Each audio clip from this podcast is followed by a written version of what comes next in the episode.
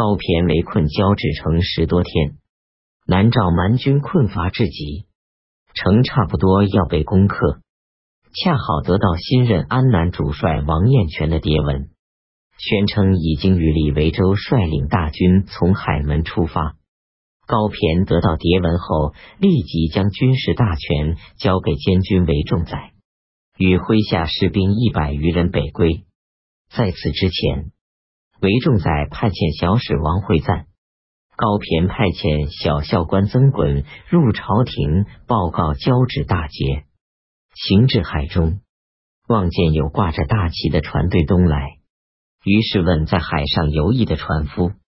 船夫说是新任经略使与监军的船队。王会赞与曾衮互相商量，说李维洲必定要收夺我们告捷的表文，并扣留我们。于是于海岛间躲藏，待李维洲的船队过去，即赶往京师长安。唐懿宗得到高骈和韦仲载的告捷奏表，大喜过望，立即嫁给高骈简教工部尚书的贤名，恢复高骈镇讨安南的军职。高骈行至海门，收到唐懿宗的新任命，又归还交职。王彦全昏庸胆小，一切军务都听命于监军李维洲。李维洲凶狠贪鄙，诸道将领不听他的调遣。于是，交趾城的重围得以解开，南诏蛮军得以逃出一大半。高骈赶到交趾城下，重新部署，并督促唐军将士攻城，最后将交趾城攻下。重新部署，并督促唐军将土攻城，最后将交趾城攻克。杀南诏所属安南节度使段求谦，以及为南诏军队做向导的当地蛮人朱道古，斩蛮军首级三成余科。残余的南诏蛮军逃走后，高骈又击败依附于南诏聚居于两个洞中的当地蛮族人，处死这两个蛮族的酋长。当地土蛮帅部众归附唐朝的有一万七千人。十一月。壬子十一日，唐懿宗宣告大赦天下，又向安南、雍州、西川诸军颁发诏书，要求他们各保自己的疆域，不要再进攻南诏蛮军。唐懿宗还委任西川节度使刘同告谕南诏王国，如果南诏王国能再与大唐修复就好，唐朝将对南诏以往的侵略罪行一概不加追究。唐朝廷于安南设置靖海军，任命高骈为节度使。自从李卓为安南都护，误杀蛮酋杜存成而激起变乱以来，南诏蛮军乘机侵扰，成为安南变幻差不多有十年，至这时才得以平定。高骈建筑安南城，城周长三千步，又建造屋四十余万间。十二月。辖家司派宜将军已之连己入朝进贡，向唐懿宗奏称已派鞍马迎接唐朝的册立使，并请求颁发明年的年历。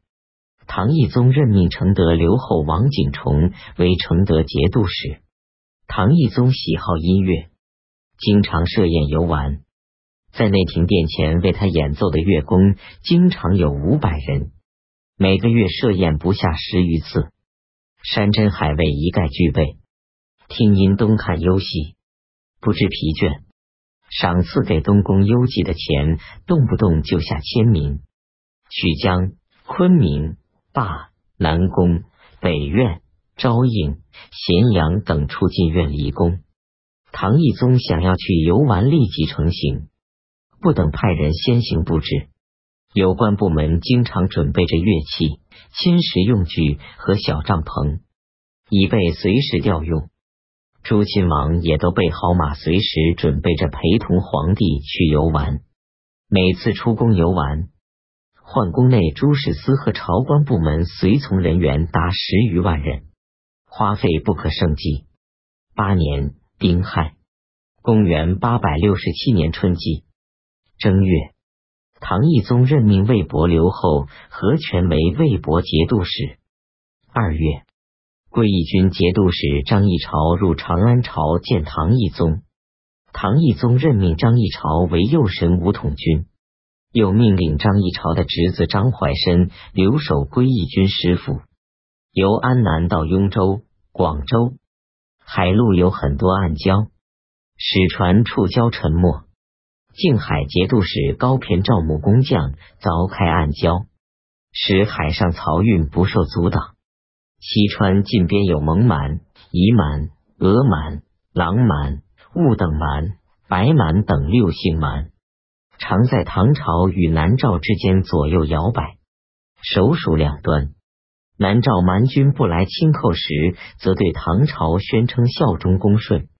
南诏蛮军来侵寇时，则常充当南诏的前锋。只有蛮族卑龙部尽心效忠于唐朝，与群蛮各族姓世代为仇。朝廷赐卑龙部姓李，任命为刺史。西川节度使刘同派一将领率军帮助卑龙部讨伐六姓蛮，焚烧六姓蛮族的部落帐篷。斩蛮人首级五千余。越公李可吉善于谱新曲。三月，唐懿宗任命李可即为左威卫将军。曹确劝谏唐懿宗说：“唐太宗当年确定朝廷文武官六百余名额，对房玄龄说：‘朕以官爵委任给天下贤能之士，工匠、商人、技巧等杂流人物，不可委以官爵。’大和年间。”唐文宗想任命纪乐尉迟章为王府帅，时宜窦寻当面真见，唐文宗当场就将尉迟章改派到地方上去，任光州长史，希望陛下依照太宗、文宗两朝的旧例，不要委任会优为中央朝官，可以任李可级别的官。唐懿宗不加理会。夏季。四月。唐懿宗身体不舒服，朝廷群臣很少进宫觐见皇上。五月。丙辰。十八日，朝廷对天下在押的囚徒普遍进行审理，如果不是十恶不赦的重大案犯，都依次减免刑一等。秋季。七月。壬寅。初五，齐王李基去世。怀州百姓向官府申诉旱灾情形，刺史刘仁圭四处张榜禁止百姓诉灾，激起民愤，民众相互串联，发动暴动，驱逐刘仁圭。刘仁圭逃到乡村房舍中躲避，民众攻入州府宅院，抢劫刘二圭的家财私产，登上城楼击鼓，很久才安定下来。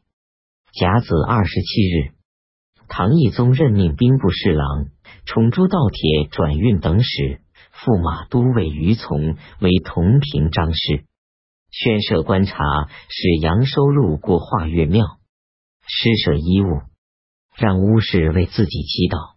华阴县令将杨收的行为认作为犯罪，上告朝廷。幼时以为宝熙又在朝堂说。杨寿先前为宰相时，利用职权任言传为江西节度使，受贿那钱一百万，在置办造船事备时，有人告他侵吞隐瞒公费。八月庚寅二十四日，杨收被贬为端州司马。九月，唐懿宗的疾病痊愈。冬季十二月，信王李去世。唐懿宗嫁给岭南东道节度使韦胄领同平章事头衔。